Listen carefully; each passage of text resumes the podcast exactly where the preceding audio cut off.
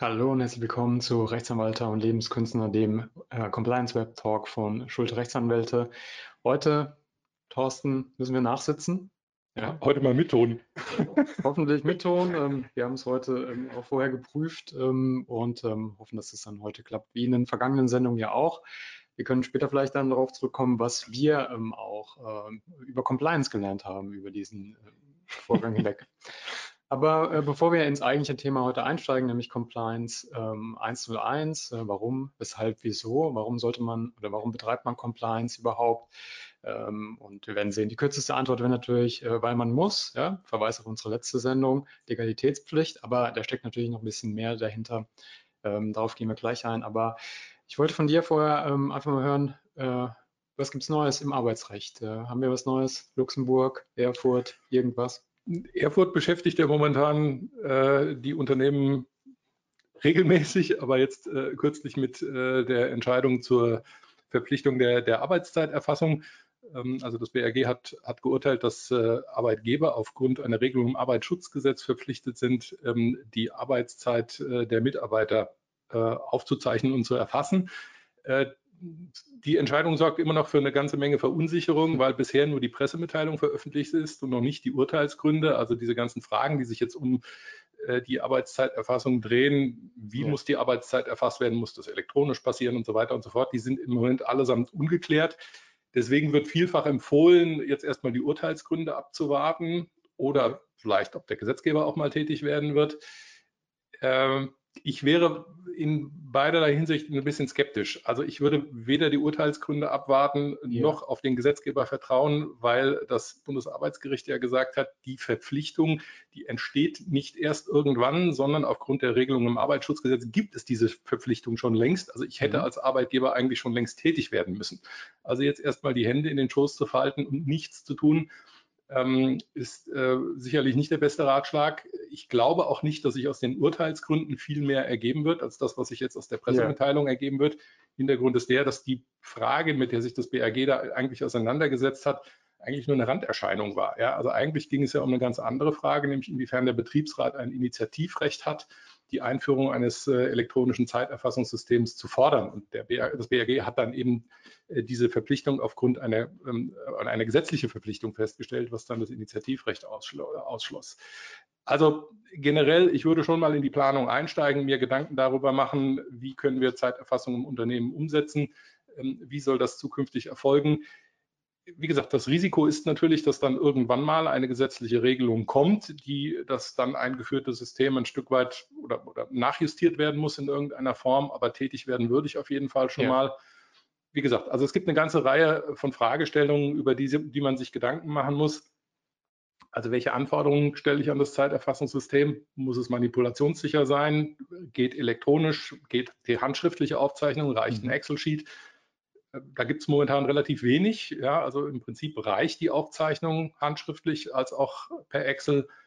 Ähm, weitere Frage wäre natürlich, kann der Arbeitgeber die Verpflichtung zur Zeiterfassung auf die Arbeitnehmer delegieren oder muss er das selber tun? Mhm. Ich würde sagen, er kann delegieren, weil sonst wird natürlich Homeoffice nicht mehr funktionieren. Also die, man müsste das nur regeln. Ja, die Mitarbeiter müssen verpflichtet werden. Ähm, und was auch noch vollkommen offen ist, ist die Frage, was bedeutet das jetzt für die Vertrauensarbeitszeit, die ja in vielen Unternehmen, gerade in den Führungsebenen, äh, häufig gelebt wird. Das ist eine komplett offene Frage zurzeit. Also ja, aber äh, vielleicht gleich, bevor wir darauf eingehen, ähm, ob äh, die Regierung, ob der Gesetzgeber da was macht. Ähm, in der Lage der Nation habe ich gehört, ähm, dort wurde ähm, eine Auffassung eines Arbeitsrechtlers ähm, quasi zitiert oder wiedergegeben, wonach aus ähm, letztendlich der Entscheidung des EuGH in Sachen Stechuhr, das ist ja die Grundlage für das BAG, äh, zu sagen, es ist eh eine gesetzliche Pflicht, ja, man müsse, wenn ich es richtig verstanden habe, eigentlich so ein System nur zur Verfügung stellen, aber quasi könnte dann dem Arbeitnehmer augenzwinkernd sagen, musst du aber nicht nutzen ja, oder, ähm, oder wir müssen es auch nicht aufzeichnen. Ähm, kannst du das irgendwie ein, einordnen? Also die Idee finde ich gut. Ich halte ja. die Argumentation aber für, für relativ sportlich. Das BAG hat ja gesagt, es ist eine Verpflichtung, die aus dem Arbeitsschutzgesetz resultiert, mhm. äh, mit den entsprechenden Schutzpflichten des Arbeitgebers gegenüber den, äh, den Arbeitnehmern. Das heißt, nur die Einführung eines Zeiterfassungssystems wird nicht genügen. Ich muss die Einhaltung der dahinterstehenden Regelungen, insbesondere der des Arbeitszeitgesetzes, zumindest mal stichprobenartig auch prüfen. Also nur einführen und den Mitarbeitern dann sagen, naja, macht's mal nicht, ja. wird, wird es nicht tun. Ja, also okay. jedenfalls mal stichprobenartig werde ich es dann auch prüfen müssen. Ja. Und entsprechend auch reagieren müssen, natürlich. Genau, und ansonsten siehst du aber auch den Gesetzgeber eigentlich am Zuge hier ähm, ja, klare Verhältnisse zu schaffen. Aufgrund der, der Vielzahl an offener Fragen und ähm, im Koalitionsvertrag der Ampel ist ja auch geregelt, dass man an der Vertrauensarbeitszeit eigentlich festhalten will, was momentan schwierig wird, wenn es da keine gesetzliche Regelung gibt. Okay. Ähm, aber wie du schon sagtest, also das EuGH-Urteil äh, ist aus dem Jahr 2019 und der Gesetzgeber hat also bisher nicht reagiert. Äh, ja. Und wenn man jetzt so ein bisschen die Presse verfolgt, streiten sich ja äh, FDP und SPD auch schon über die Fragen der Umsetzung. Also ich rechne ehrlich gesagt nicht damit, dass da zeitnah was kommt. Ja. Und ist denn die Einschätzung aus deiner Sicht richtig, dass man sagt, die Vertrauensarbeitszeit ist damit ja, gekillt? Also kann man nicht mehr umsetzen oder? Also wenn man Vertrauensarbeitszeit so interpretiert, dass es keine Aufzeichnungspflicht gibt und der Mitarbeiter mehr oder weniger machen kann, was er will, ja. dann wird man sagen müssen, momentan ist die Vertrauensarbeitszeit tot, ja. Okay. Ja. Und ähm, wie sieht es mit Luxemburg aus? Äh, der EuGH hat uns äh, wieder mal im Zusammenhang mit dem Urlaubsrecht äh, erfreut. Ähm, also ganz kurz zum, zum Hintergrund. Der Urlaubsanspruch muss ja grundsätzlich mal im Kalenderjahr genommen werden. Er kann unter bestimmten Voraussetzungen ähm, äh, ins nächste Jahr übertragen werden und muss dann im ersten Quartal genommen werden. Da mhm. hat der EuGH schon vor einigen Jahren ähm, mal geurteilt, dass der Urlaubsanspruch nur dann am Ende des Übertragungszeitraums verfällt, wenn der Arbeitgeber den Arbeitnehmer A angehalten hat, den Urlaub auch äh, fristgerecht zu nehmen und ihn im Zweifel auch auf den Verfall oder den möglichen Verfall des Urlaubsanspruchs hingewiesen hat. Die Rechtsprechung hat der EuGH jetzt ähm, weiterentwickelt, äh, nämlich zur Frage, inwiefern die Verjährungsfrist ähm, denn einen entsprechenden Hinweis oder die Verjährungsfrist erst durch einen entsprechenden Hinweis des Arbeitgebers ausgelöst wird. Bisher war es ja so, dass die Unternehmen sich im Zweifel, haben sie diesen Hinweis den Mitarbeitern nicht gegeben, dann sind die Urlaubsansprüche zwar nicht verfallen, aber sie sind halt irgendwann verjährt äh, nach den, nach den drei Jahren, nach der gesetzlichen Verjährungsfrist. Und da hat der EuGH jetzt entschieden, dass die Verjährungsfrist auch nur dann greift, wenn der Arbeitgeber einen entsprechenden Hinweis erteilt hat. Das heißt, wenn ich nicht hingewiesen habe, gibt es auch keine Verjährung. Theoretisch könnten also Mitarbeiter noch kommen mit Urlaubsansprüchen aus dem Jahr 1990. Und äh, da der Arbeitgeber eben äh, die Darlegungs- und Beweislast trägt, wird er sich schwer tun, diese Ansprüche dann äh, abzuweisen. Mit der Folge, das hat eine ganze Menge Streitpotenzial. Also um es konkret zu machen, äh, nehmen wir einen Arbeitnehmer, 1990 hast du jetzt gesagt, theoretisch äh, können wir den Zeitstrahl so weit zurückgehen, wie, ja die Menschen gedenken, also zumindest so, solange es äh, Unionsrecht gibt. ähm, und ähm, Arbeitnehmer sagt, äh, ich hatte in dem Jahr ähm, x Tage äh, Anspruch auf Urlaub, habe aber eine Y genommen, also er hatte eigentlich fünf Tage Urlaub noch, die ich nicht genommen habe. Und kann dann sagen, die sind übrigens nicht verjährt, weil ihr habt mich damals nicht darauf hingewiesen. Da, damals hat niemand. Damals hat niemand hingewiesen, weil diese, das heißt, diese Verpflichtung ja erst vom, vom EuGH 2018 aus der Taufe geheben wurde, gehoben wurde. Das heißt, faktisch ist der ganze Urlaub, der damals nicht genommen wurde, ähm, nicht verjährt. Ja. Nicht verjährt. Und, und das heißt, der Arbeitnehmer kann den Urlaubsanspruch jetzt noch geltend machen. Ich glaube, das ist aber weniger der praxisrelevante ja. Fall. Wahrscheinlich eher äh, was werden die Fälle zum Tragen kommen, wo die Mitarbeiter im Falle eines beendeten Arbeitsverhältnisses nachträglich noch eine Urlaubsabgeltung fordern werden? Hm. Also Geld. Geld. Geld. Okay. Gibt es äh, irgendeinen Ersthinweis, Best Practice, wie man damit umgehen soll? Nicht wirklich. Also wenn die Verehrung nicht greift, dann wird das, wird das schwierig, diese Ansprüche ähm, abzuwehren.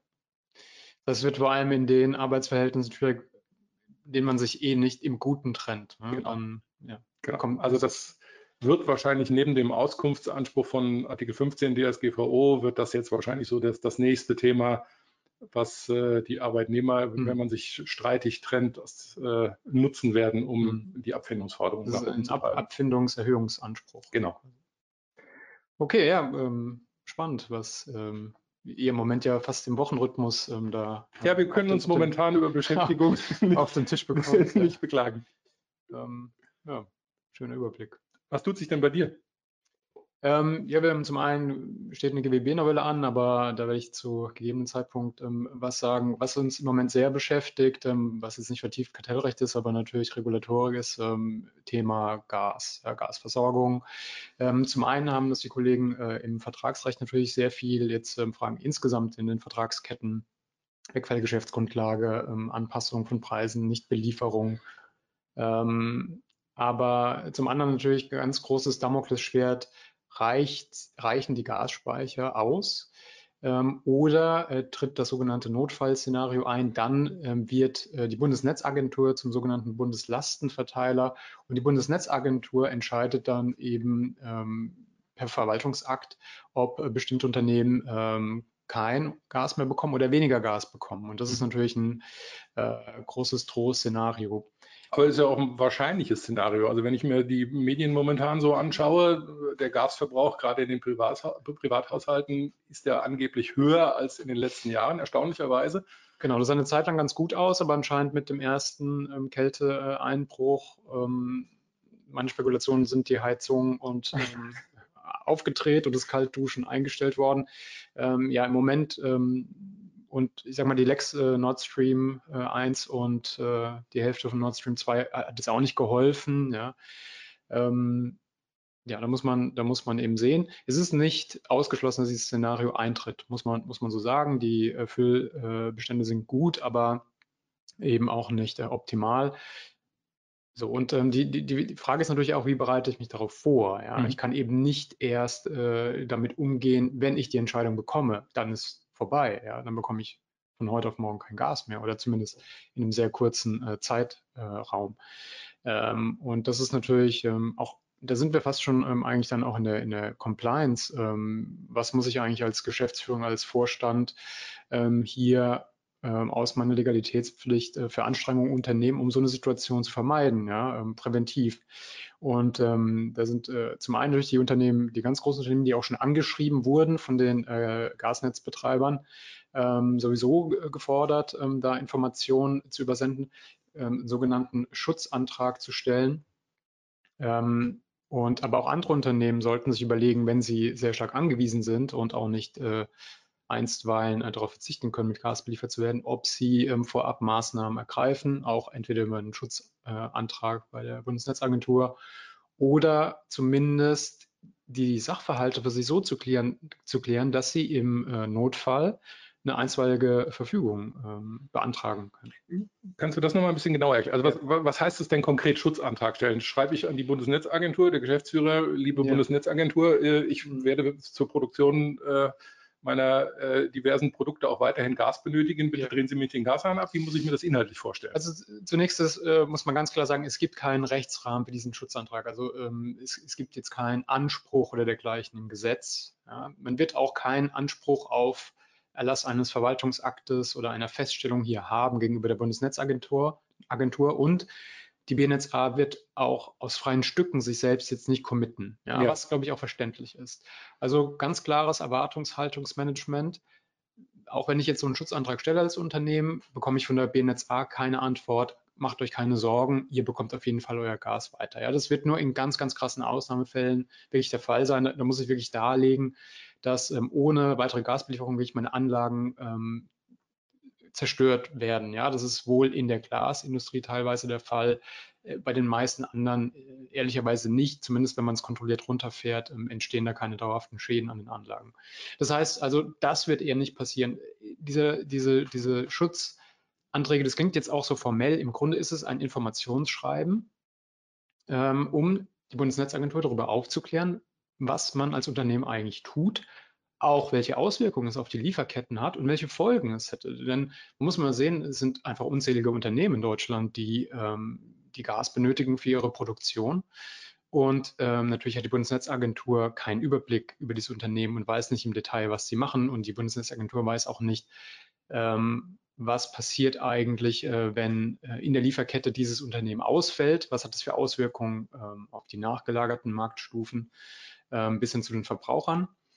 Und ähm, ja, und deswegen ist es auch ganz wichtig, dass ich eben nicht einfach nur so ein, ähm, eine Art Battlebrief oder Bitbrief an die Bundesnetzagentur schreibe, wenn ich so einen Antrag dann stellen möchte, sondern dass ich das strukturiert mache und strukturiert äh, an die normativen Anknüpfungspunkte andocke, die es eben gibt für die Bundesnetzagentur, wenn sie eine Entscheidung treffen muss. Mhm. Und äh, genau, das haben wir jetzt für eine Reihe von Unternehmen auch ähm, gemacht und ich meine, dass die Unternehmen dadurch deutlich besser aufgestellt sind. Das ist jetzt auch vom zeitlichen, vom Kostenumfang her, ähm, wenn man es in Relation setzt zu dem Risiko, dem man ausgesetzt ist, ähm, fällt es eigentlich nicht ins Gewicht. Ja, aber also wenn ich mir gerade so in den Nachrichten anschaue, wie viele Lieferketten von, von diesem Gasausfall bedroht sind und welche Produkte da auszufallen drohen, reicht es denn, wenn ich als Produzent irgendeines kritischen Produkts mich an die ähm, Bundesnetzagentur wende oder müsste ich nicht sogar auch letztendlich meine Vorproduzenten in der Lieferkette anhalten, diesen Antrag zu stellen? Weil dass ich produktiv bleibe, hilft mir unter Umständen nicht, wenn ich die Vorprodukte nicht habe. Ja, das ist ein guter Gedanke. Also ähm, sicherlich sinnvoll, dass man, wenn man diese Informationen hat, die eventuell auch an wichtige Vorlieferanten weitergibt, wenn die zumindest ihren Sitz, äh, ihre Produktion in Deutschland haben. Ähm, ja, warum nicht? Also das ist vielleicht auch aus Compliance-Gründen angezeigt, dass man sich auch darum kümmert und gegebenenfalls diese Vorlieferanten auch unterstützt, ähm, wenn sie einen Schutzantrag stellen äh, wollen, mhm. ja, und dann vielleicht auch bekräftigt, ähm, was dort über die Auswirkungen auf die Lieferkette gesagt wird. Denn man macht sich da häufig keine Vorstellung. Es sind häufig Unternehmen, deren Name man noch nie gehört hat. Ja, also ich meine, äh, Bayer und so weiter haben wir alle schon mal gehört, ja, BSF und, und so weiter und so fort. Aber es gibt viele ähm, auch so ähm, nationale äh, Champions, die sich fokussieren auf einzelne Produkte, die ähm, für die, die eine hohe Marktabdeckung haben. Und wenn die ausfallen, äh, dann, dann fällt ähm, quasi wie so ein, hat man einen ganz starken Dominoeffekt. Ja? ja weil die auch nicht einfach ersetzt werden können durch andere Lieferanten, weil sie so einen hohen Marktanteil haben oder so eine hohe Marktabdeckung. Ja.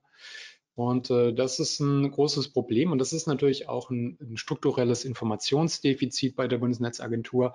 Da kann man der Behörde ja gar keinen Vorwurf machen. Bisher musste sie da ja auch nie reinschauen. Ähm, aber klar ist auch, sollte die Bundesnetzagentur Entscheidungen treffen müssen, auch über die ganz großen Unternehmen hinaus ähm, hier Gas zu rationieren, ähm, dann muss sie das schnell machen, dann sind das harte Entscheidungen. Und da, wenn man dann erst auf die Idee kommt zu sagen, uh, jetzt müssen wir mal eine Information zusammentragen, das kann natürlich dann äh, der entscheidende Schritt zu spät sein. Und man muss natürlich auch sehen, es ist ja wie immer im Leben, natürlich wird eine Behörde auch berücksichtigen, ob sie schon Informationen über ein Unternehmen hat und sagen, naja gut, hier, hier wissen wir schon, äh, was da passiert. Die, die quengeln auch so ein bisschen, ja. Äh, bei den anderen, die haben sich ja nicht mal gemeldet, da, da gehen wir mal davon aus, ähm, die trifft es nicht so hart, für die ist es nicht so wichtig. Ja? Die Bundesnetzagentur weiß ja auch nicht, wofür ich das Gas einsetze. Ja. Beheize ich damit ähm, einfach nur meine Büroräume, ja? Ähm, kann ich umstellen kurzfristig? Das, das weiß die Bundesnetzagentur alles nicht, wenn ich ihr nicht die Informationen zur Verfügung stelle. Also das heißt, mit dem Schutzantrag erhöhe ich erstmal den Prüfungs- und im Zweifel auch Begründungsaufwand für die Bundesnetzagentur, versetze sie erstmal in die Lage zu beurteilen zu können, ob ich ein, ein systemrelevanter Betrieb äh, bin. Und zweitens schaffe ich dann die Grundlage, um dann gegen eine entsprechende Entscheidung der Bundesnetzagentur, die dann irgendwann mal ergehen könnte, rechtlich vorzugehen. Genau, also der letzte Punkt ist ganz wichtig. Ich habe natürlich auch schon meinen Sachverhalt für äh, möglichen äh, einstweiligen Rechtsschutz. Ne? Mhm. Im Grunde ist ja der Schutzantrag, kann ich ja nahezu spiegelbildlich dann ähm, ver, verwerten für einstweiligen Rechtsschutz. Ähm, und das andere Thema, klar, ich meine, versetze dich mal in die Lage eines Beamten bei der Bundesnetzagentur, die die Entscheidung trifft oder vorbereitet. Ähm, und du hast jetzt in der Region ein Unternehmen, da hast du Informationen vorliegen ähm, und die äh, eben wahrheitsgemäß und auch glaubhaft äh, darlegen, was alles Schlimmes passiert. Und dann hast du ein anderes Unternehmen, da hast du gar keine Information, ja. Was machst du dann als Beamter, ja? Und wie gesagt, gehen wir vom menschlichen Faktor aus. Also ich finde es naheliegend, dann zu Schlussfolgern, die haben sich nicht mal ähm, bemüßigt gefühlt, irgendwie Maßnahmen zu ergreifen und zu sagen, mhm. hey Leute, wenn, wenn wir kein Gas mehr haben, dann sieht es düster aus. Vielleicht brauchen die es, vielleicht haben die schon umgestellt. Ja. ja vielleicht ähm, sind die schon wieder zurück auf Heizöl oder vielleicht haben die auch ähm, ein anderes System, ähm, vielleicht brauchen sie das Gas nicht unbedingt für die Produktion. Ja. Ähm, das ist ja ganz klar. Und ähm, wenn ich eine harte, schnelle Entscheidung treffen muss als Beamter, klar, Amtsermittlungsgrundsatz, aber dann rufe ich nicht erst an vielleicht und, und äh, hole mir da Informationen ein. Das ist so die Gemengelage, die, die es äh, sinnvoll erscheinen lässt, ähm, die Information äh, zur Bundesnetzagentur zu bringen. Die müssen natürlich auch stichhaltig sein. Ja? Also wie gesagt, jetzt einfach hinzuschreiben, sagen, wir sind ein ganz liebes Unternehmen und wir haben auch hier Angestellte, jo, die ne? nicht frieren dürfen. Die nicht frieren dürfen, das wird ähm, bei, bei allem Verständnis, ja, ähm, das, wird, das wird nichts helfen. Ja, aber das Szenario ist ja dann schon am Horizont, denke ich. Es ist ein realistisches Szenario. Also ja. Ich, meine, ich, ich kenne die Gespräche ja auch mit den Mandanten, die sagen natürlich auch, ähm, man muss da immer, und ich verstehe den Vorwurf auch, ja, ähm, Anwälte verkaufen ihre Produkte über, über Angst, ja, kann ich alles verstehen, aber äh, dann denke ich mir wiederum als, wenn ich jetzt Geschäftsführer wäre, ja, und ich sehe, das ist das potenzielle Risiko, was jetzt nicht völlig abstrakt ist, ja, auch nach Meinung von Experten, die kein, die nicht als Anwälte ihre, ihre, ihre Arbeit verkaufen, ja. Und, und das ist der Aufwand, den ich betreiben muss, um zumindest das Risiko zu minimieren oder zumindest um, um mich zu exkulpieren. Ja. ja. Hätte ich eine klare Entscheidung, aber wie gesagt, das ähm, ja, da sind wir schon mitten im Thema. Da sind wir quasi mitten im Thema, genau. Daher, ja, ähm, ein bisschen längeres ähm, Vorgeplänkel, wobei Geplänkel ähm, finde ich gar nicht, sondern ähm, wichtige aktuelle Entwicklung, glaube ich, auch in anderen Compliance-Bereichen. Das ist ja auch ein Anspruch, den wir haben, darüber zu informieren. Ähm, aber trotzdem, unser Hauptthema heute ähm, ist ja eigentlich Compliance, wieso, weshalb, warum, ein bisschen äh, äh, an die Sesamstraße äh, angelehnt. die Älteren werden sich erinnern. die Jüngeren wie ich auch. Und ähm, äh, genau, die, die, die Frage, ich, ich finde es mal ganz spannend. Ich möchte, möchte es auch mal anhand ähm, folgender ähm, Begegnung äh, erläutern, warum ich dieses Thema so wichtig finde und äh, du ja ähm, zu Recht ja auch. Als ich angefangen, also erstmal, äh, ich habe natürlich eine starke Compliance-Beratungsneigung. Warum? Weil Kartellrecht ein Stück weit die Mutter der Compliance ist. Warum ist Kartellrecht die Mutter der Compliance? Nicht, weil es so ein äh, schönes äh, Rechtsgebiet ist, wo das, das ist, aber ähm, weil die Bußgelder so hoch, ähm, sehr früh schon so hoch waren und mittlerweile wird dieses System ja auch kopiert oder übernommen, sagen wir besser, äh, zum Beispiel Datenschutz ja auch die Anknüpfung an den weltweiten Umsatz ja, mit dem Prozentsatz, äh, weil man eben sieht, äh, das tut weh und was weh tut, wirkt auch. So Womit wir wieder beim Thema Verkaufen mit Angst reden. ja, gut. Ähm, das ist ja, gibt uns ja der Gesetzgeber mit an die Hand, ja. Und ähm, aber da, da kommen wir später, da, da kommen, äh, erinnere mich daran. Ähm, da kommen wir später drauf, auch auf äh, die Frage, ähm, kann ich dann quasi mich konzentrieren auf die zwei, drei Compliance-Felder, wo es richtig teuer ist, und bei den anderen äh, sagen, komm hier, vergiss es, ja, ja. Da, da, da, will ich später gerne nochmal drauf zurückkommen. Aber nee, was ich eigentlich sagen wollte ist, ich habe mich am Anfang dann auch, ähm, da gab es viele äh, Veranstaltungen, ähm, frühe Veranstaltungen zum Thema Compliance, wo dieser Begriff ähm, so ein bisschen ja, schlagwortartig ver ver verwendet. Und ähm, gerade ältere Kollegen haben dann häufig ähm, auch ihre Vorträge so begonnen, so nach dem Motto, oder nicht nach dem Motto, sondern die haben gesagt, naja, Compliance ist ein neumodisches Wort ähm, für etwas, was wir schon immer getan haben, nämlich, äh, dass man sich an, an, Recht und Ordnung hält. Mhm. Und da habe ich schon immer gesagt, ähm, sehe ich anders, sehe ich deutlich anders. Ja, wo siehst du das anders? Wo siehst du den Unterschied? Ich sehe den Unterschied ähm, darin, dass Compliance äh, eben die, die gesamte Unternehmenskultur äh, umfasst. Und es gibt häufig den Fehler, dass man denkt, Compliance ist quasi ähm, die Rechtsabteilung oder die externen Juristen sagen eben, das sind die Regeln, ja, und ähm, haltet euch an die Regeln und, und fertig, ja. Ähm, und das Interessante, ja, und äh, das habe ich mir auch mal genauer angeschaut, ist ja äh, Compliance, mit diesen ganzen äh, Themen, Compliance-Kultur, Tone, Add and from the top und so weiter und so fort, ja, ist wirklich die Frage, wie bekomme ich ähm, das Ganze in die Unternehmensprozesse rein? Denn wir alle wissen, es genügt nicht, ein Schild aufzustellen, auf dem steht ähm, Grasfläche nicht betreten, wenn es alle tun, beispielsweise. Ja. ja. Äh, oder äh, dieses Schild aufzustellen und zu sehen, die Geschäftsführung läuft darüber, ja.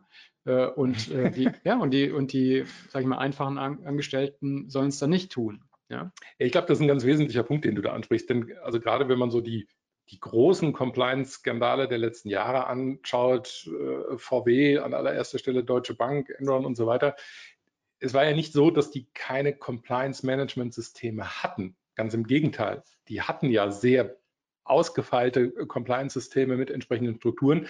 Aber gewirkt haben sie trotzdem nicht. Die Compliance, also bei VW beispielsweise, da hatten sie gerade den ersten Compliance-Verstoß irgendwie verarbeitet, dann kam schon der nächste.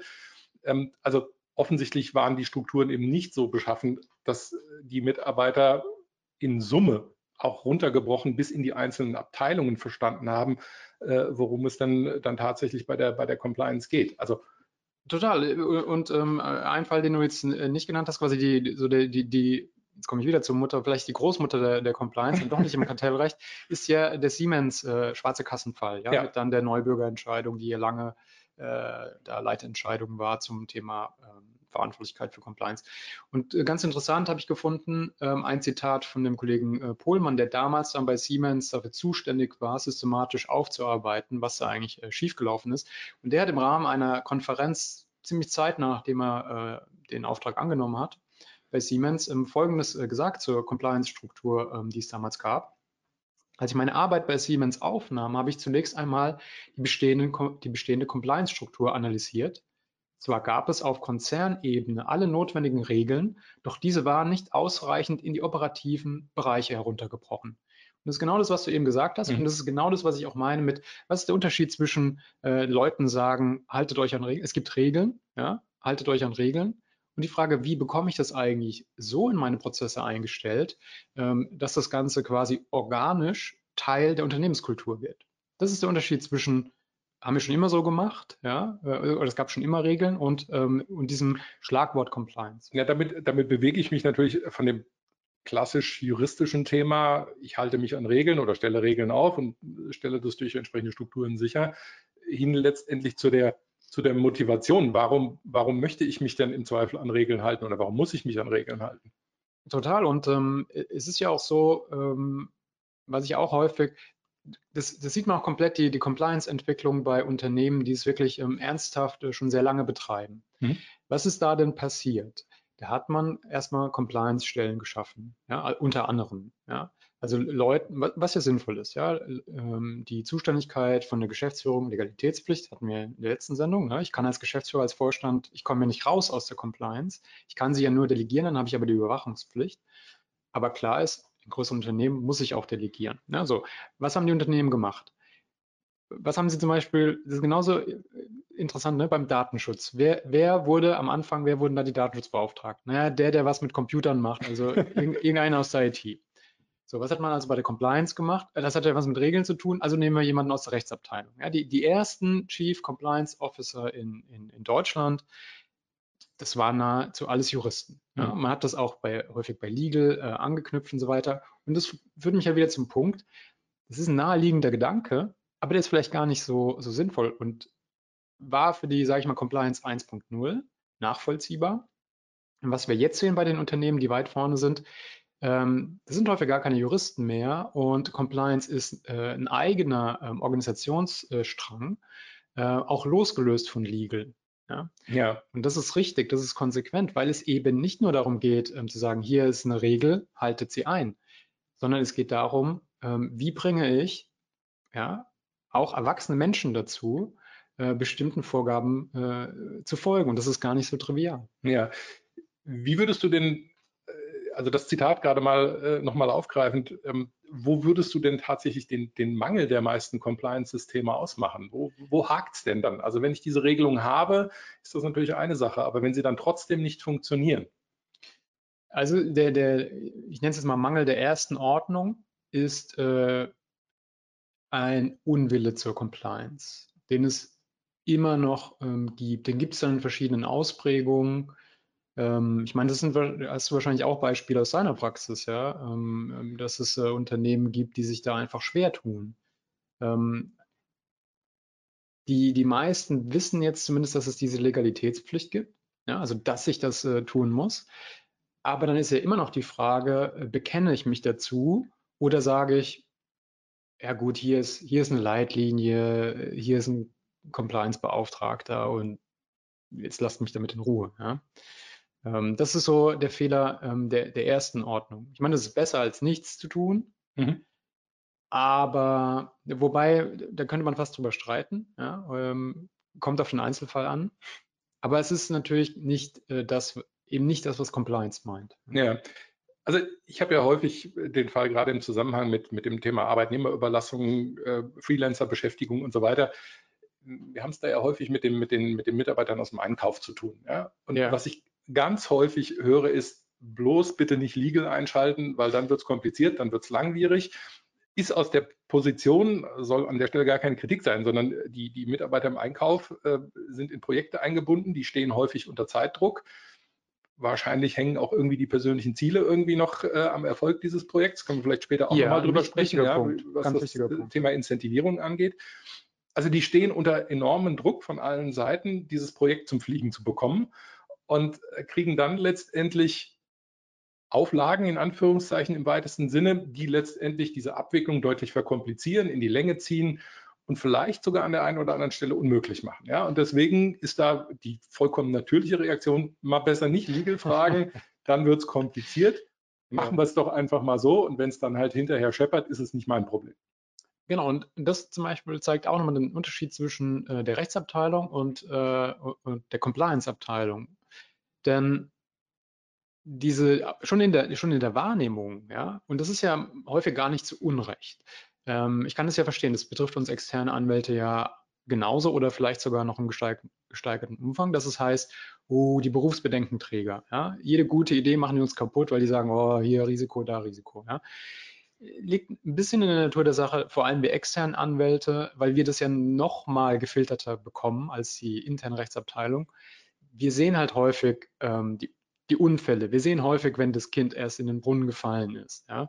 Ähm, und das prägt natürlich auch. Ja? Wenn man überall nur ähm, mit Risiken konfrontiert wird, sieht man die dann äh, überall auch. Ja? Das da kann man sich ja nicht ganz von frei machen. Deswegen verstehe ich diese Wahrnehmung, auch wenn sie nicht immer richtig ist. Aber ich verstehe die Wahrnehmung der operativen Mitarbeiter, Legal mal lieber außen vor lassen. Und allein deswegen ist es schon sinnvoll, dass man davon von Legal ein Stück weit unabhängige Compliance-Instanz hat, die ähm, eben nicht die ein, ein bis fünf Prozent Fälle nur sieht, in denen es schief geht, sondern die sagt, wie können wir es organisatorisch so machen, dass es in 95 bis 99 Prozent der Fälle glatt läuft und man eben keine äh, großen Räder drehen muss, sondern wirklich als, ähm, als, äh, ja, als Organisationsmaßnahme ähm, in der Regel dann glatt laufen kann. Ja. Und das geht eben aber umgekehrt auch wieder nicht, indem man dann sagt, dann lass uns doch gar keine Compliance machen, sondern äh, Kopf in den Sand äh, und ähm, Stoßgebete, äh, dass,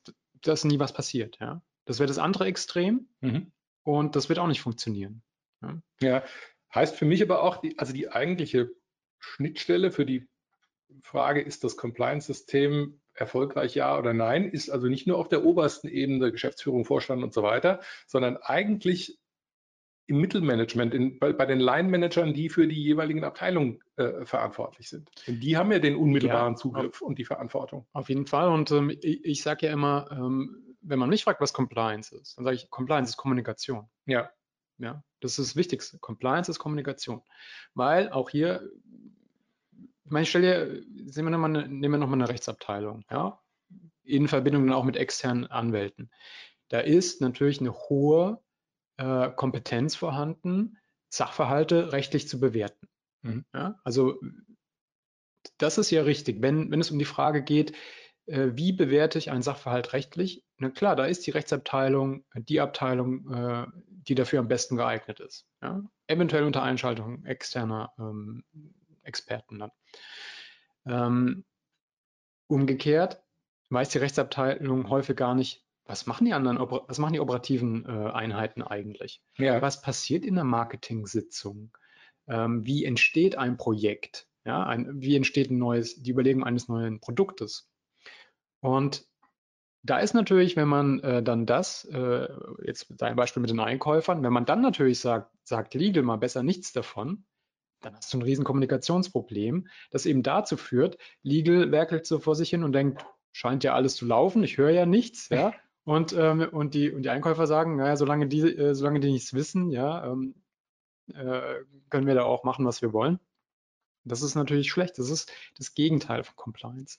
So, und Compliance wäre eben jetzt in die organisatorischen Abläufe ähm, das so zu strukturieren, ähm, dass zum Beispiel dann im, im äh, dass die Einkäufer zumindest Grundwissen haben, was so die großen Linien sind mhm. der rechtlichen Risiken. Ja, ja. Sind ja nicht nur, und man muss ja ehrlicherweise sagen, es sind ja nicht nur rechtliche Risiken, also rechtliche Risiken sind ja häufig einfach zu übersetzen in wirtschaftliche Risiken. Also genau das Gegenteil von dem, was die Einkäufer dann vielleicht denken zu bewirken, ja, ähm, nämlich äh, ja, dass es äh, für, für das Unternehmen gut läuft, ja, gutes Ergebnis äh, für einen selbst. Äh, und aber mittelfristig bekomme ich dann durch einen Compliance-Vorgang, mache ich das zu nicht und habe sogar einen negativen Effekt im Saldo. Ja. ja. Ähm, so, und, und deswegen wäre dann, das war jetzt ein eher abstraktes Beispiel von dir, nachvollziehbarerweise. Abstrakt müsste man sich eben überlegen, ähm, wie schlaue ich jetzt diese Einkäufer so auf, dass sie in 95 Prozent der Fällen ähm, das selbst gut bewerten können und selbst eine Entscheidung äh, treffen können, wie weit gehe ich? Ja, es ist natürlich nicht ausgeschlossen, dass dann immer noch ein Grenzverstoß, ein bewusster Grenzverstoß begangen wird. Ja. Aber, ähm, Aber ich glaube, ja. ist ein ganz wesentlicher Punkt, den du da machst. Also das ist ja, wäre ja dann schon eine Maßnahme im Rahmen eines Compliance-Systems, ja. die Mitarbeiter zu qualifizieren, zu schulen, ein gewisses Problembewusstsein zu schaffen. Also, äh, weil du das vorhin ansprachst, Legal außen vor lassen oder Compliance außen vor lassen sollte kein Mittel. Ich meine, es kann ja auch nicht das, das äh, Rätsels Lösung sein, jetzt in jedem Marketing-Meeting jemand aus Legal dazu zu setzen, ähm, um, um, beurteilen Nein. zu können, ob da im Zweifel irgendwas schiefläuft. Also Nein. das kann, kann ja nicht im Ergebnis äh, das, das Mittel der Wahl sein, sondern ich muss letztendlich, äh, das ist das, was du, glaube ich, mit Kultur beschreiben möchtest, ein, ein gewisses äh, Grundverständnis darüber haben, wie die Prozesse funktionieren und wo eben bestimmte Grenzen sind. Ja, Kultur ist es vor allem Organisation oder Kommunikation in dem Fall. Ne? Kultur mhm. wäre da noch ähm, für mich noch ein Schritt weiter. Das hatte ich eben ja schon angesprochen. Kultur wäre für mich dann auch, dass der einzelne Mitarbeiter ähm, auch äh, wertegeleitet die richtige Entscheidung trifft. Mhm. Denn nur weil ich äh, äh, weiß, wie weit ich gehen darf und nicht, ja, also erstmal dieses Wissen, ähm, heißt ja noch lange nicht, dass ich mich dann auch eben ähm, daran halte. Ja. Sondern da ähm, ist dann die Frage, welche Werte lebt das Unternehmen vor? Und da äh, gehen wir später nochmal drauf ein. Der, der, der, spielt, oder wir können auch jetzt äh, einzelne Punkte benennen. Da spielen natürlich so, solche Dinge ähm, eine Rolle wie Incentivierung. Du hast es angesprochen. Es gibt vielleicht ein Ergebnis, das ich erreichen muss. Jetzt typischerweise im Vertrieb, im Einkauf auch, wenn optimiert werden soll. Ja? Äh, also jede Einheit hat da ja so ihre, ihre Ziele, die sogenannten KPIs. Ähm, und ähm, es kann natürlich sein, dass ich als Unternehmen bewusst oder unbewusst die KPIs so setze, dass ein Mitarbeiter, eine Mitarbeiterin, die nur erreichen kann, äh, unter Verstoß äh, gegen Compliance-Regeln.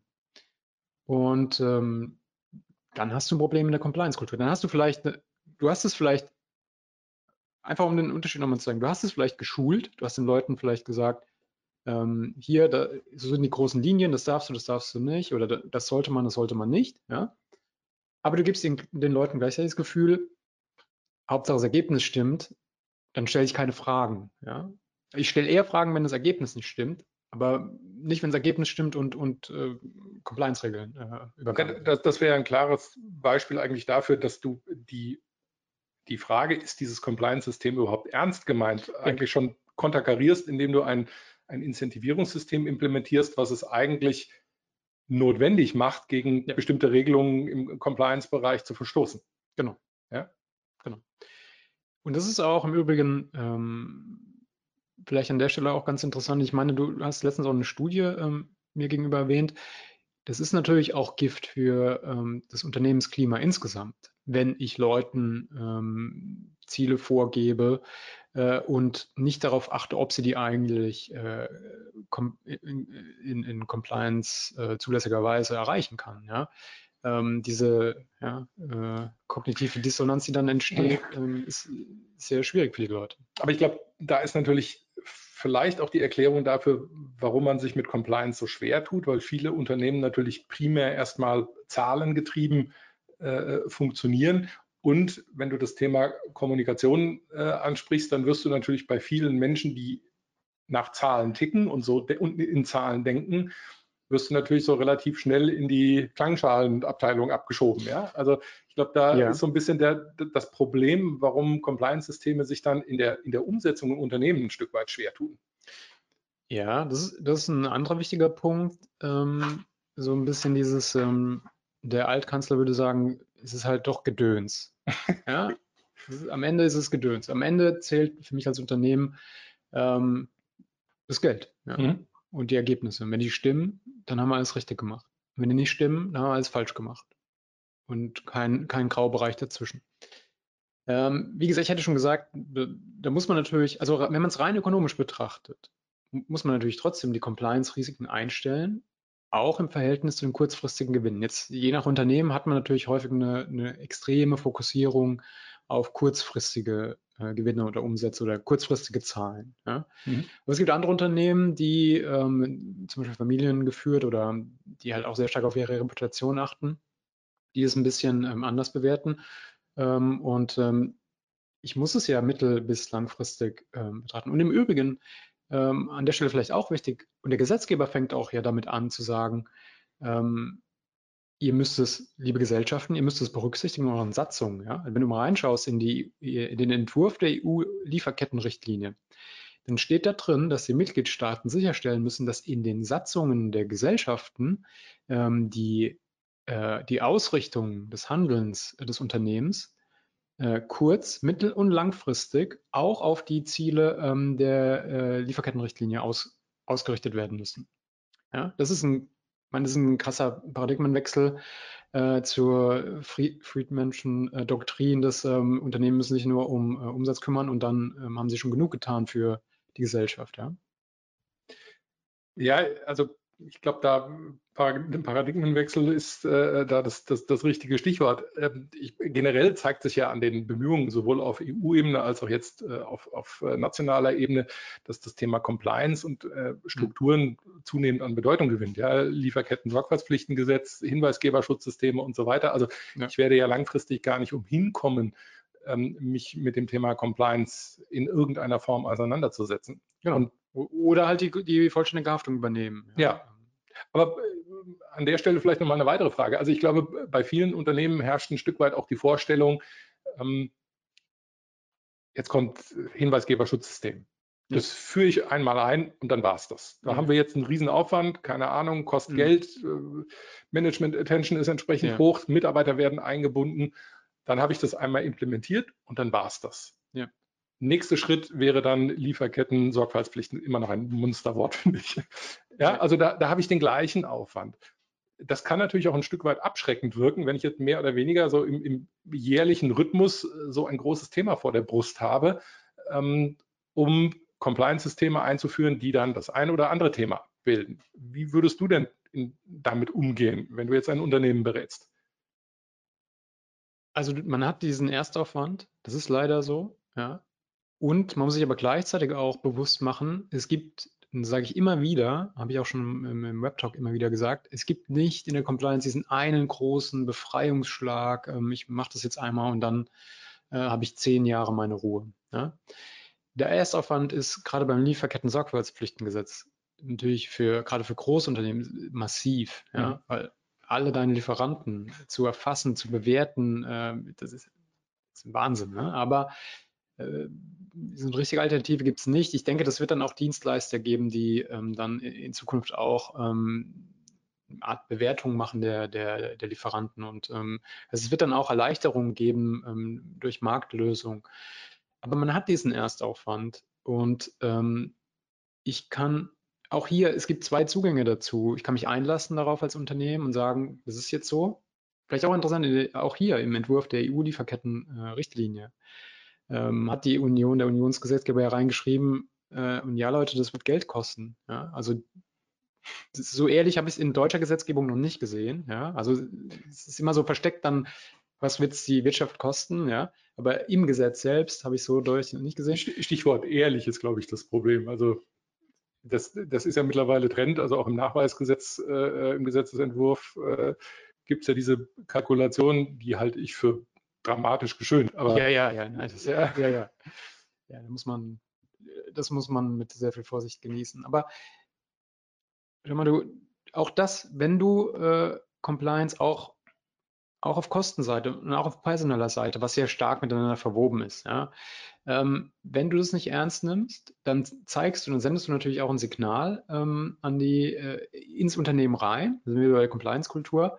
So richtig ernst meinen wir es eigentlich nicht. Ja. Es kriegt jetzt jemand so einen äh, Held der Arbeit äh, Hut mhm. auf, ja, er kriegt einen tollen Titel, aber ähm, eigentlich ist das nur ähm, Show, ja, das ist nur für die Galerie.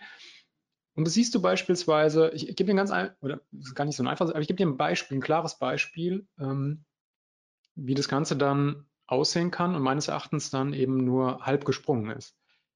Ähm, wenn dein äh, Chief Compliance Officer, deine Chief Compliance Officerin irgendwo unter ferner Liefen nochmal angedockt ist, ja, während der CFO ganz da oben sitzt und ähm, ja, mit einem deutlich anderen Gehalt, äh, mit äh, deutlich anderen Kompetenzen äh, ausgestattet. Dann machst du als Unternehmen ziemlich klar, CFO, der, ist, der schwebt hier oben über allem und CCO, netter Titel, ähm, irgendwo auf Ebene des Hausmeisters. Ja, genau.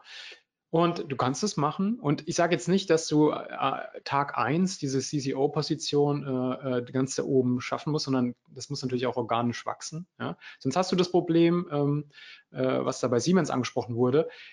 Du hast zwar äh, auf dem Papier eine super Struktur, aber es funktioniert eigentlich nicht, weil es nicht in den, äh, im operativen Tagesgeschäft ankommt. Ja? Also es muss orga organisch wachsen und deswegen sind wir auch wieder, es gibt nicht einen Einbefreiungsschlag, sondern man muss es aufsetzen, überprüfen, kontrollieren, verbessern, anpassen. Das ist ein kontinuierlicher Prozess. Ja. Ja, zumal die Strukturen sich ja dann irgendwann, wenn sie eingeschliffen sind, auch, auch gleichen. Ja? Also wenn ich einmal weiß, wie ich ein Compliance-System aufsetze und wie ich es dann im Zweifel auch nachjustiere, ja ähm, dann, dann ist der Aufwand, wenn dann ein neues Gesetz kommt, was mich dann zu weiteren Maßnahmen verpflichtet, sicherlich nicht mehr so hoch, als wenn ich auf der grünen Wiese anfangen muss. Ja, sowieso. Ja. Also äh, sowohl ähm, was dann auch die Organisation angeht, das Ausrollen und so weiter. Ja, der, der, ähm, ja, der, genau, sind hohe, sind hohe Anfangskosten und dann ähm, flacht, flacht es deutlich ab. Ja. ja. Lass mich noch mal ganz kurz auf mein Beispiel zurückkommen mit der in Anführungszeichen vorsätzlichen Umgehung von Legal oder Compliance. Ja. Ich kann mir sicherlich auch vorstellen, dass es Fälle gibt, wo ähm, die, die Compliance-Abteilung oder, oder Compliance-Gesichtspunkte vielleicht ein bisschen allgemeiner gesprochen, gar nicht irgendwie vorsätzlich oder bewusst außen vor gehalten werden, sondern weil einfach ein Stück weit das Problembewusstsein genau. fehlt. Ja, also ähm, das, keine Ahnung, bei einem bestimmten Projekt äh, werden einfach Compliance-Gesichtspunkte, weil die keiner auf dem Schirm hat, ja. bleiben unberücksichtigt. Genau da haben wir viele Beispiele aus der Praxis, auch aus der kartellrechtlichen Praxis. Da ist es nicht, äh, passiert es nicht bewusst, aber da haben wir genau dieses Kommunikationsproblem oder dieses Informationsdefizit, ähm, die zwischen den verschiedenen Abteilungen. Also stell dir vor, du hast eine operative ähm, Einheit ähm, beim Unternehmen, die denken sich jetzt ein ganz tolles neues Projekt aus, ja? neues Produkt, keine Ahnung, ja, irgendwas, ja, dafür sind die ja da ähm, und ähm, dann fangen die an, man ein Budget, äh, dann besprechen die äh, das ganze ähm, Marketingkampagnen werden äh, besprochen, werden angeleiert. Ähm, es, es, werden zum Beispiel, man muss, äh, um das Produkt herzustellen, fängt man an mit Beschaffung, ja, äh, schließt Verträge ab. Und dann so ein Projekt, das dauert, das, das ist ja nicht, äh, einen Tag trifft man und sagt, okay, das machen wir jetzt und am nächsten Tag ähm, rollt man dieses Produkt aus beispielsweise, ja, sondern das wächst ja über Monate. So, richtigerweise hast du ja vorhin gesagt, ich habe jetzt nicht jedes Mal in so einem Meeting oder jeden Tag jemand von Legal da sitzen. Ähm, so dass dann die, jetzt stellt sich die Frage, wann, wo ist der Entry Point? Mhm. Für die, ja, ähm, und auch gar nicht, äh, ich, will, ich will auch gar nicht mal sagen, für die Kontrolle, also es geht weniger um so eine Kontrolle, um so eine rechtliche Kontrolle, was da passiert, sondern es geht auch ähm, darum, um, ähm, um eine Kommunikationsmöglichkeit für die Einheit, dass sie weiß, wann ist es denn sinnvoll, mit wem zu sprechen. Und zwar in der Form, dass mir nicht gleich jemand sagt, äh, oh Gott, oh Gott, alles schlimm, alles schwierig, äh, alles verboten, ja. Ähm, so, und sonst hast du eine Situation, da wird so ein Projekt geplant, über ein Jahr hinweg, ja, und wir kennen diese Fälle. Und vielleicht ganz am Schluss, also dann gibt es zwei Möglichkeiten. Es kommt überhaupt nie so richtig bei Legal an. Ja? Ähm, vielleicht, wenn die Verträge so, aber ohne dass die Verträge jetzt irgendwie auffällig wären, ähm, da mal äh, vorbeigeschleust. Ähm, oder aber es kommt ganz spät bei Legal an, weil irgendjemand ganz am Schluss doch noch einfällt, hm, da habe ich mal in der Schulung gehört, ähm, das ist kartellrechtlich, ähm, da haben wir vielleicht ein Thema. Mhm. Immerhin, das ist besser, als wenn es keinem auffällt, aber wenn du jetzt erst zu äh, Legal gehst oder zu externen Beratern und die sagen dir, ja, sorry, aber das ist ja ein glatter Kartellrechtsverstoß, das könnt ihr komplett vergessen, ja? Du hast Verträge abgeschlossen, du hast, du hast Zeit investiert, du hast Geld investiert, ja. Das ist im Grunde eine, eine Frage des Qualitätsmanagements. Ja, das ja. ist so wie äh, früher bei der Glühbirnenherstellung, wenn du erst ganz am Ende schaust, ob die äh, Glühbirne oder äh, bei jedem Apparat, ja, ja, wenn du ähm, erst das fertige Auto prüfst, ähm, ob ähm, eigentlich äh, der Motor startet, ja, dann ist halt die Frage, okay, wann, an welcher Stelle ist es eigentlich schiefgegangen? Ja? Das ja. kannst du gar nicht mehr ähm, dann prüfen. Aber heißt ja letztendlich, ich muss, um, um das Ganze vielleicht mal zusammenzufassen, also A, ein gewisses Maß an fachlicher Qualifizierung, auch jetzt letztendlich neben dem eigentlichen Kernbereich der jeweiligen Abteilung ist wichtig und diese Kommunikationskultur, die du, die du angesprochen hast. Also das sind so zwei Key-Faktoren, die ähm, Compliance-Verstöße oder das Aufdecken von Compliance-Verstößen ja. möglich machen. Ja. Ähm, wenn wir nochmal die, die großen Compliance-Skandale äh, jetzt nehmen, wären hätte man das so gemacht, wäre beispielsweise VW, äh, Abschaltautomatik und so weiter, meinst du, diese Compliance-Verstöße wären dann tatsächlich aufgeflogen? Oh, das ist schwer von außen zu, zu bewerten. Ich habe da fast einen Eindruck, ähnlich wie bei Siemens, dass da einfach der wirtschaftlich, dass man da äh, die Entscheidung getroffen hat, wir machen es. Mhm. Es ist so viel Geld da drin wir machen es.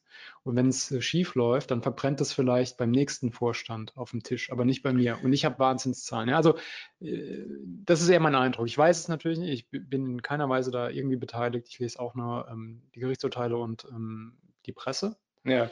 Aber ja, also da glaube ich, ist es vor allem auch eine Frage der, der Kultur. Ähm, gewesen. Ja, also das, was man der Presse so entnehmen kann, gab es ja reihenweise Hinweise auf mögliche Compliance-Verstöße und die sind ja wohl ja. Auch, auch, tatsächlich kommuniziert worden. Die ja. sind halt letztendlich dann irgendwo im Sande verlaufen oder bewusst unterdrückt worden, weiß man natürlich nicht. Also ich glaube, ja. dass, wo der konkrete Fehler lag, ist bisher noch nicht so wirklich aufgeklärt. Ja, aber also das war, glaube ich, so offensichtlich, dass das hätte irgendwann mal jemandem auffallen müssen. Ich glaube auch, und es gibt es ja, dass man ähm, äh, proaktiv die Augen verschließt. Ähm, wenn Zahlen zu gut sind, um wahr zu sein mhm. und ich keine Fragen stelle, wie kann das sein? Ja? Ähm, Gerade dann auch als Geschäftsführer, ähm, dann werde ich vor Gericht da keinen Blumentopf gewinnen, ja, wenn ja. ich mich damit verteidige in Zukunft. Das ist ähm, die, die Fälle, die Fälle kennen wir auch, ja, dass plötzlich über Graumarktgeschäfte mehr Geld gemacht wird als mit den größten Kunden. Mhm.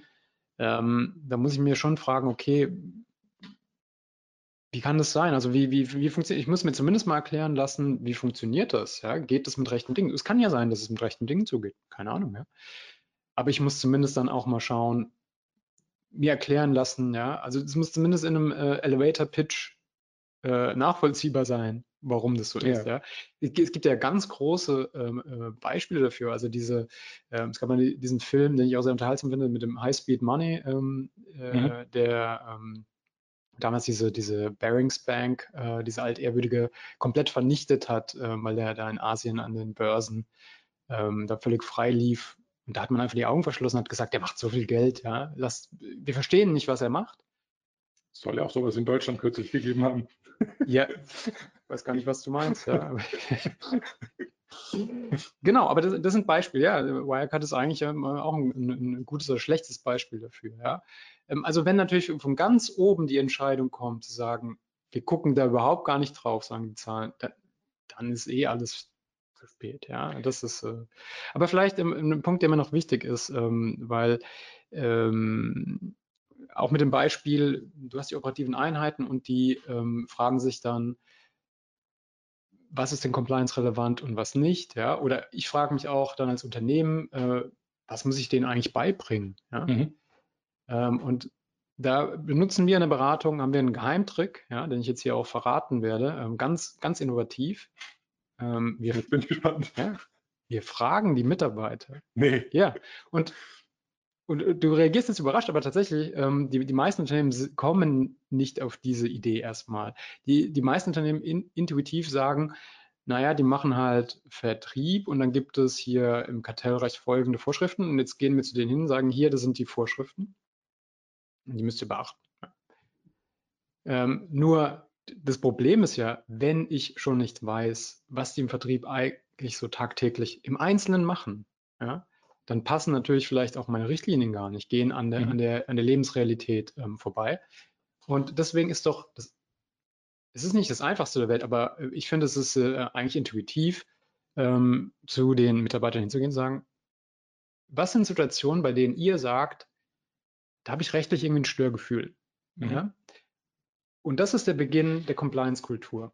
Und das Schöne daran ist, wenn du die Leute fragst, dann fühlen die sich auch mitgenommen. Dann kriegen die nicht von oben herab irgendwie eine, eine Schulung konfrontativ oder die bekommen nicht von oben herab so äh, irgendwie ein Papier, ja, das müsst ihr jetzt beachten, sondern die, die werden äh, einbezogen.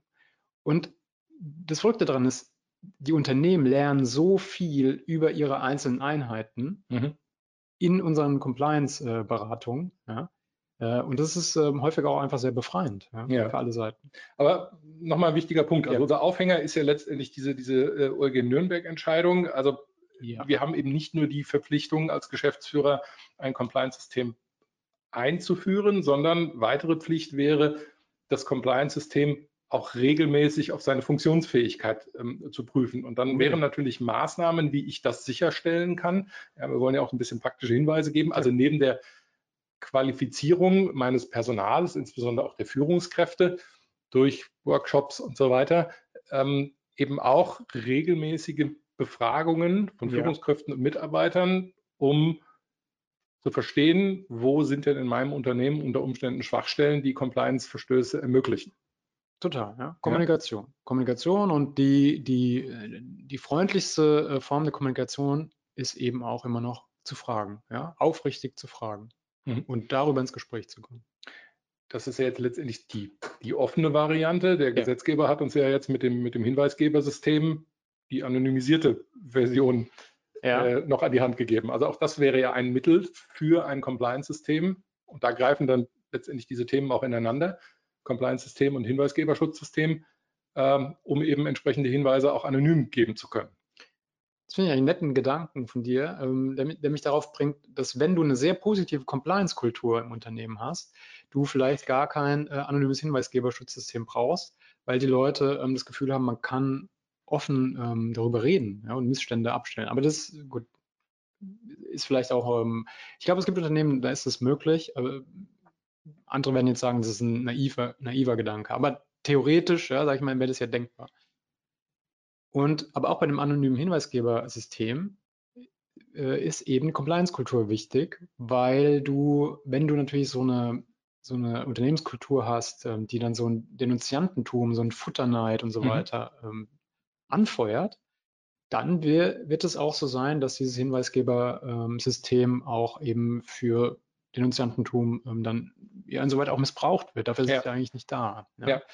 Aber, ähm, aber, spricht ja dafür, dass ich auch das Hinweisgebersystem letztendlich in meine ganze Compliance-Organisation einbetten muss. Das ist einer von mehreren Bausteinen und damit der eben nicht missbraucht wird in irgendeiner Form, brauche ich eben diesen, dieses Verständnis, diesen Austausch der Mitarbeiter Kommunikation. oder Kommunikation. Kommunikation. Genau, genau.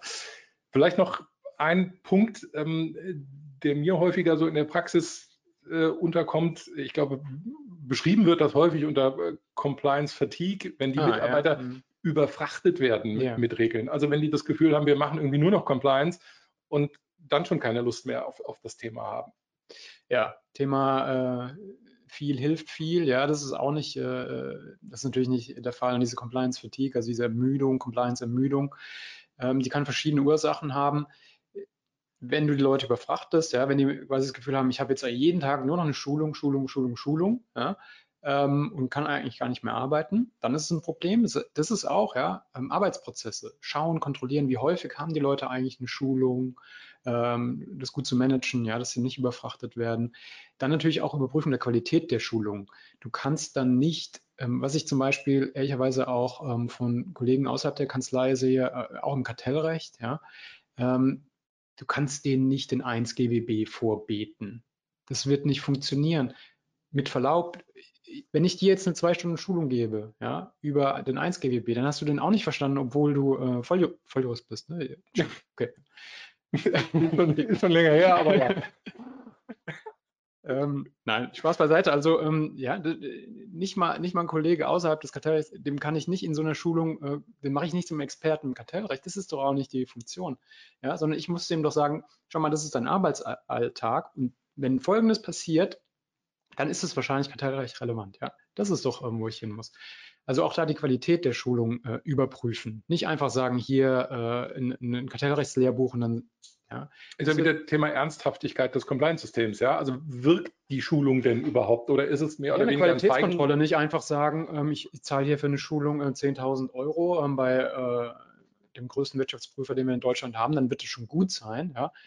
Ehrlich gesagt, ich habe jetzt einfach ein abstraktes Beispiel genommen. Ich weiß nicht, wie die Qualität äh, der Schulung dort sind. Ja? Aber ich muss es eben auch kontrollieren. Ja? Nicht einfach sagen, die saßen da zwei Stunden. Das, Damit hat sich das. Genau, ja. Sondern ich muss die Qualität überprüfen. Ja. Ähm, zum Beispiel, indem ich mich zumindest einmal auch mal reinsetze oder es mir vorher zeigen lasse. Ja? ja. Ganz normal, wenn ich ein Produkt einkaufe, eine Dienstleistung, will ich ja überprüfen. Ein anderer wichtiger Grund, warum es zu Compliance Fatigue, Fatigue kommen kann, und das war, was ich am Anfang auch mal gesagt habe, ist, wenn du den Leuten sagst, hier, Kartellrechtscompliance und Datenschutzcompliance, ganz wichtig, und wehe, einer verstößt dagegen, ja, dann gibt es richtig auf die Finger. Während ich dann bei anderen äh, Vorgaben, zum Beispiel ähm, bei Aufzeichnungspflichten umweltrechtlicher Natur sage, naja, wenn man da mal eine Uhr, äh, die man kurz äh, zurücksetzt oder so äh, vor einer Prüfung, ja, ähm, dann passt es schon das werden die Leute nicht verstehen. Mhm. Ja, das werden viele Leute nicht verstehen. Ähm, ich habe die Situation sehr häufig bei Präsenzschulungen, dass die Leute später zu mir kommen und sagen, ja, hier im Kartellrecht und so, da sollen wir immer, ja, und dann ähm, sagt mir aber mein Vorgesetzter, äh, hier, ähm, da guckst du mal drüber hinweg, ja, und dann weiß man mal nicht, was man, ja, und, und das ist auch eine große Gefahr, ja. Ähm, also es gibt natürlich einen starken menschlichen Faktor in der Compliance. Ja, äh, man kann jetzt auch nicht von äh, den Mitarbeitern verlangen, dass sie päpstlicher sind als der Papst. Ja? Aber ähm, ich kann nicht sagen, gute Regeln, schlechte Regeln, mhm. die beachtet ihr, die missachtet ihr. Ja? Heißt aber ja auch, dein Beispiel, der Vorgesetzte sagt, naja, da halten wir uns jetzt mal nicht dran, dass ich im Zweifel auch den eigentlichen Prozess dann mal auf den Prüfstand stellen muss und gucken, kann ich es nicht einfacher machen, kann ich es nicht ja. streamlinen in irgendeiner Form, ja, immer, um immer. die Akzeptanz letztendlich dann auch insgesamt zu erhöhen. Immer. Und deswegen ähm, auch wieder der Punkt, sind Juristen nicht unbedingt die besten ähm, äh, Compliance-Mitarbeiter, ähm, also zuständig für die Compliance-Organisation, sondern ähm, man sollte zumindest auch Experten aus anderen Bereichen, ähm, wie Arbeitsorganisation und ähm, so weiter, ähm, wenn man die hat oder finden kann, mit in die Compliance-Organisation einbeziehen, weil die wissen, wie das geht. Ich meine, wir Juristen behaupten immer, wir, wir können alles, es ist ja, was wir quasi im Studium lernen, ne? wir, wir haben Herrschaftswissen und ähm, äh, wir sind immer in unserer... bei mir schon, aber nein. Nein, Spaß beiseite. Also, äh, das ist, das ist wirklich so, dass äh, diese, diese Organisationsfragen auch mit dem Streamline und so, das können andere besser als wir Juristen, ja. Und das, ja. so ehrlich sollte man sich auch ähm, machen. Und ähm, das ist ein Gewinn für alle. Wenn man sich darauf einlässt, ist es ein Gewinn für alle. Mhm. Spannendes Thema. Also steckt ja, eine Menge drin, glaube ich. Total. Ich glaube, wir konnten jetzt auch nur einen, einen kleinen Ausschnitt eigentlich hier ähm, zeigen, viele Themen ähm, angesprochen, aber da sieht man eben auch, wie bunt der Strauß, der Compliance-Strauß ist und warum es deutlich mehr ist, als nur Leuten zu sagen, hier ist die Regel, dran halten. Ja, und ich glaube, also ein Stichwort, was wir ja schon ein paar Mal diskutiert haben, ist dieser risikobasierte Ansatz. Also ich muss gucken, wo, wo sind denn meine Risiken? Und ich glaube auch, äh, abschrecken sollte das ganze Thema auch nicht, wenn man es systematisiert, strukturiert angeht, Schritt für Schritt. Schritt für Schritt, genau. Auch, auch das, ja, wenn ich, wenn ich den Mount Everest vor mir äh, sehe, bis da oben schaue, dann ja, ist es äh, deutlich, ähm, ja, habe ich deutlich mehr Furcht davor, den zu besteigen, als wenn ich mir einzelne Abschnitte anschaue. Ja. Ähm, und risikobasierter Ansatz hilft natürlich extrem und ist auch notwendig, um eben das Ganze abzuschichten. Ja, um die, um, ja ich kann nicht mit einem Löffel äh, den Ozean äh, auslöffeln. Das geht nicht. Ja. ja. Gut. Ja, vielen Dank. Ging, ging schnell vorbei. Hat ja, echt Spaß gemacht. ähm, ja, ich glaube, nachholbedingt äh, haben wir ein paar. Ähm, oder, oder, lass uns vielleicht noch mal kurz aufs Thema das nächste Mal eingehen. Ich glaube, äh, wir machen ja. Äh, Stichwort Urlaubsansprüche. Äh, du bist jetzt demnächst im, im, im, ja. im Urlaub. Ähm, sei dir gegönnt. ähm, aber verfallen. ja, genau. Soll ja nicht verfallen. Ähm, nein. Wenn wir zurückkommen, dann wahrscheinlich in, in äh, drei Wochen oder in einem Monat, dann Termin geben wir bekannt, ähm, wollen wir uns mal diese ganzen äh, energie- und gasrelevanten Themen anschauen, auch mit Kollegen hier aus dem Haus. Äh, Stichwort Geschäftsgrundlage, äh, an Preisanpassungen in laufenden äh, Geschäftsbeziehungen. Wir hatten in, im Kartellrecht einen sehr spannenden oder haben einen sehr spannenden Fall, äh, ähm, einstweilige Verfügung gegen Coca-Cola auf Weiterbelieferung mhm. von Edeka, weil Coca-Cola gesagt hat, ähm, wir wollen eine Preiserhöhung aufgrund der gestiegenen Kosten. Ja, und ähm, Edeka gesagt hat, nee, ihr seid Marktbeherrscher, ihr müsst weiterliefern. Ja, LG Hamburg erst gesagt, ja, ihr müsst weiterliefern und hat dann seine eigene einstweilige Verfügung jetzt doch kassiert. Ja spannende Fälle, die ja, ja äh, jetzt überall ähm, ähm, stattfinden. So, zeigt ja auch, dass die Rechtsprechung da gerade noch erst ja, ja, nach einem Weg sucht. Ja, ja, klar. In der Findungsphase ist, äh, wir haben da wahrscheinlich auch arbeitsrechtliche Themen, gerade wenn es äh, dann auch geht um, ähm, was man jetzt ja auch liest, so Be ähm, Betriebsschließung, zumindest mal vorübergehende. Ja. ja. Und da wollen wir das mit den Kollegen mal all diese Themen einen Überblick schaffen, ein bisschen abschichten, was kann ich eigentlich in welcher Konstellation tun. Und ähm, ja, da freue ich mich sehr drauf. Ähm, Wird sicher spannend. Genau. Ja, ansonsten vielen Dank dir, Thorsten. Vielen Dank ähm, an, die, an die Teilnehmer. Ähm, wenn jetzt noch ähm, Fragen ähm, sind, dann sind wir, stehen wir gerne zur Verfügung. Wir können auch die Mikrofone freischalten. Ähm, ich glaube, Nein, keine Fragen bisher, aber Danksagung sehr gerne. Genau, also wenn jemand noch eine Frage hat, gerne ähm, äh, Hand aufzeigen oder in, in den Chat äh, stellen, dann gehen wir gerne drauf ein. Ansonsten stehen wir natürlich auch immer als Ansprechpartner zur Verfügung zu allen Lebenslagen äh, mit Compliance-Bezug. Was ja weitergeht, wie wir letzte Woche gelernt haben, als wir so meinen. mitunter, ja, mitunter. Ja, Kim, vielen Dank. Und dann. Ich habe zu danken. Hören wir uns in diesem Format so in drei, vier Wochen wieder. Genau. Bis dann. Bis dann. Alles Tschüss. Gute. Ciao.